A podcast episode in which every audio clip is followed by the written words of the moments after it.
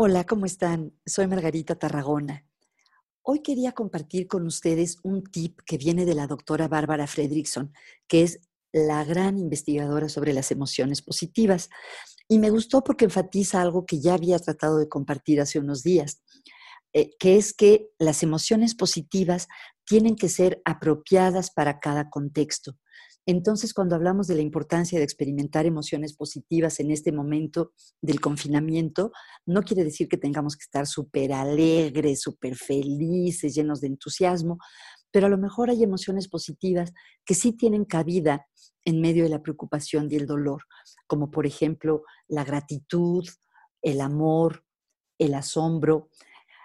Y ella decía que muchas veces le dan ganas de que, así como creamos nuestra lista de pendientes de cosas que tenemos que hacer, tal vez sería bueno que cada quien hiciera también su lista de pendientes de lo que quiere sentir, de emociones positivas apropiadas que le gustaría sentir y entonces buscar maneras de hacer más probable que sintamos esas emociones.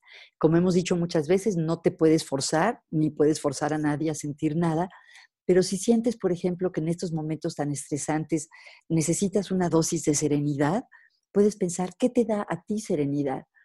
Eh, ver por la ventana, leer un libro de ficción, escuchar música, hablar con alguien, meditar.